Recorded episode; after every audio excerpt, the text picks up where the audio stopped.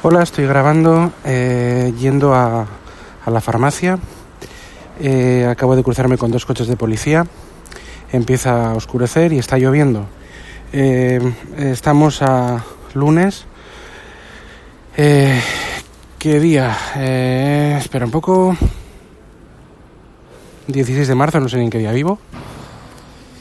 Eh, como ya sabréis, eh, por supuesto, de no, puede ser de otra manera, el mundo entero, de forma globalizada, vive una, una pandemia, un, una alerta sanitaria y España, el país donde, donde estoy grabando esto, eh, pues em, tiene, estamos ahora mismo en estado de alerta. Eh, eh, una situación como esta eh, solo lo habíamos visto, por lo menos mi generación, en películas y es algo sin precedentes. ¿no? Es, increíble que algo como esto pudiera, pudiera pasar. Todos confinados en las casas, no se puede salir excepto para las mm, gestiones más básicas. Policía alertando por megafonía, helicópteros. Em, bueno, pues una especie de. no es un toque de queda porque no lo es, pero vamos, le quedan dos pasos y em, aquí en Bilbao pues se oyen más gaviotas que personas, ¿no? Gaviotas hambrientas que tratan de, de buscar alguna pues algo algo de, de alimento que también se oirían en circunstancias normales, pero que al no haber gente prácticamente por la calle, eh, pues se oye mucho más. ahora mismo, bueno, empieza a querer escurecer, oscurecer tampoco, pero bueno, está lloviendo y es una imagen de la ciudad realmente dantesca, ¿no? Es decir, esto es algo que ya digo es, histórico y pasa un coche, dos, la mayoría son de policía y hacemos las gestiones, los que salimos pues con mascarillas, con guantes y todos eh, pues eh, a hacer lo que tenemos que hacer. Hacía mucho que no grababa, no he puesto encabezamiento este podcast pero me parecía, bueno, es verdad que todo el mundo, parece que todos los podcasters están haciendo, eh, aprovechando esta situación, esta, esta pandemia, digamos, esta situación de alarma nacional y mundial, em, en el que no puede salir de, la, de casa, eh, pues están aprovechando para hacer programas especiales, que si no sé qué, que si esto. Y bueno, cada vez que me cruzo con un coche de policía o con un furgón es que me miran, les miro como diciendo, pero ¿qué pasa? Que voy a la farmacia. Es terrible, o sea, esto, esto es una cosa que...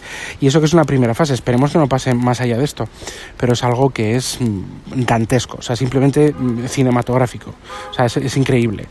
Eh, mm, yo la verdad es que, bueno, pues eh, parece mentira, esto no es ningún o sea, cuando lo escuchemos dentro de un tiempo o, no sé, nos va a parecer que, era, que, era un, que era un sueño, ¿no? Estamos viviendo una especie de sueño, de pesadilla, algo, algo tremendo, ¿no?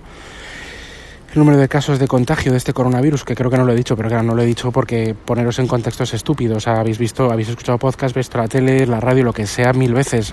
Eh, hay un virus, coronavirus, CIV-19, de, que se descubrió en, en, en, la zona de China. Eh, paranoias aparte, no voy a entrar en eso ni en conspiraciones y bueno pues se nos afecta a todo el mundo se ha estado propagando y España es pues uno de los focos más importantes del mundo no no sé si el tercero o cuarto eh, bueno pues efectivamente lo que decimos em, no hay colegios no hay tiendas todo está cerrado excepto los excepto los eh, establecimientos de primera necesidad y aquí estamos pues haciendo una cola separándonos más de un metro de cada uno en la calle pues para entrar a una farmacia y para hacer otro tipo de pues de, pues de, gestiones básicas como, como, supermercados, alimentación, farmacia y no sé si poco más. Eh, pues eh, creo que gestiones bancarias y algo más, poco más.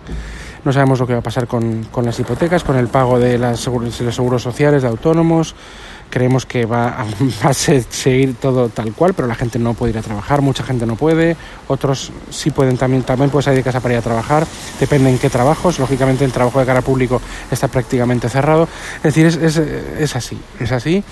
Y bueno, pues esto es un poco dantesco. Os recomiendo, ¿qué, ¿qué os recomiendo, por ejemplo? Para que veáis. Pues mira, yo recomiendo una película que es em, eh, Guerra Mundial Z. Guerra Mundial Z, aunque ha sido, fue criticada en su momento y demás, a mí me parece una película, me, me gustó un montón, está muy, muy, muy bien hecha y tiene un ritmo y una acción frenética.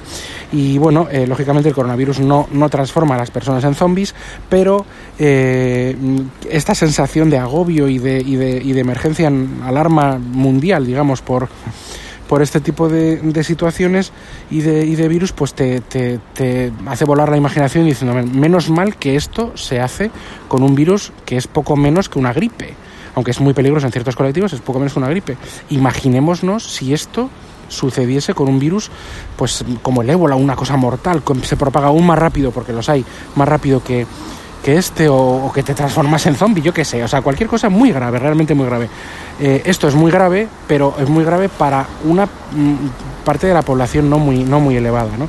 Entonces, no hay que ser egoístas, lógicamente, pero, pero no es algo eh, que, te, que te vaya directamente a, a, eliminar de la faz de la Tierra si, si lo coges, ¿no? Es decir, repetimos que hay que ser, hay que ser solidarios, no hay que hacer el, toc, el loco ni el tonto, porque yo puedo llevarlo, casi igual ni me entero que lo he pasado, o me entero un poquitín, pero luego una persona con inmuno, inmunodeficiencias o con enfermedades del, respiratorios del corazón, pues sí que puede tener verdaderos problemas. Entonces, esto es un poco por solidaridad. Pues nada, toca encierro en, casa, cancelación de programas. Por ejemplo, eh, hay un programa que lo sigue mucha gente joven, que es Operación Triunfo. Operación Triunfo se acaba de cancelar.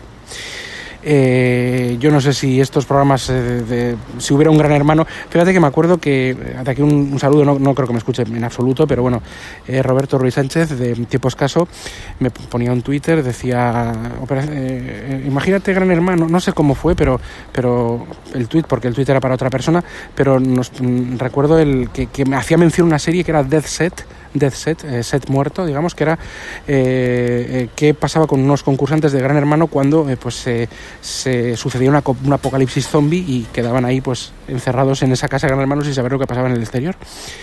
Y, bueno, pues esto es como, como muy, muy sacado de quicio, pero es como algo parecido. Todos los realities que puede haber en la televisión, todas las cosas, y, no hay, creo que no recuerdo que no hay, creo que no hay ningún gran hermano, pero que sí que está la isla de los famosos, la no sé qué, o los supervivientes o eso.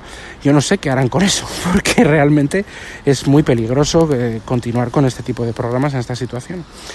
Esto es, esto es algo, ya digo, surrealista, en, bueno, cancelación de cine, no sé, todo, todo. O sea, ya lo sabéis, o sea, pero bueno, simplemente quiero, quiero daros esa recomendación de cine un poco, un poco, no sé, un poco tranquilizadora, pero bueno. Eh, y bueno, pues nada, simplemente daros un, un saludo. Esto es lo más cercano a, mi añorado eh, entorno y ambiente cyberpunk que a mí me encanta de Blade y demás, porque es una mezcla, que lo, he dicho antes en Slack, eh, Bilbao parece una mezcla entre V de Vendetta, el Londres de V de Vendetta y, y, en Los Ángeles de Blade Runner cuando esto anochezca con esta lluvia, ¿no?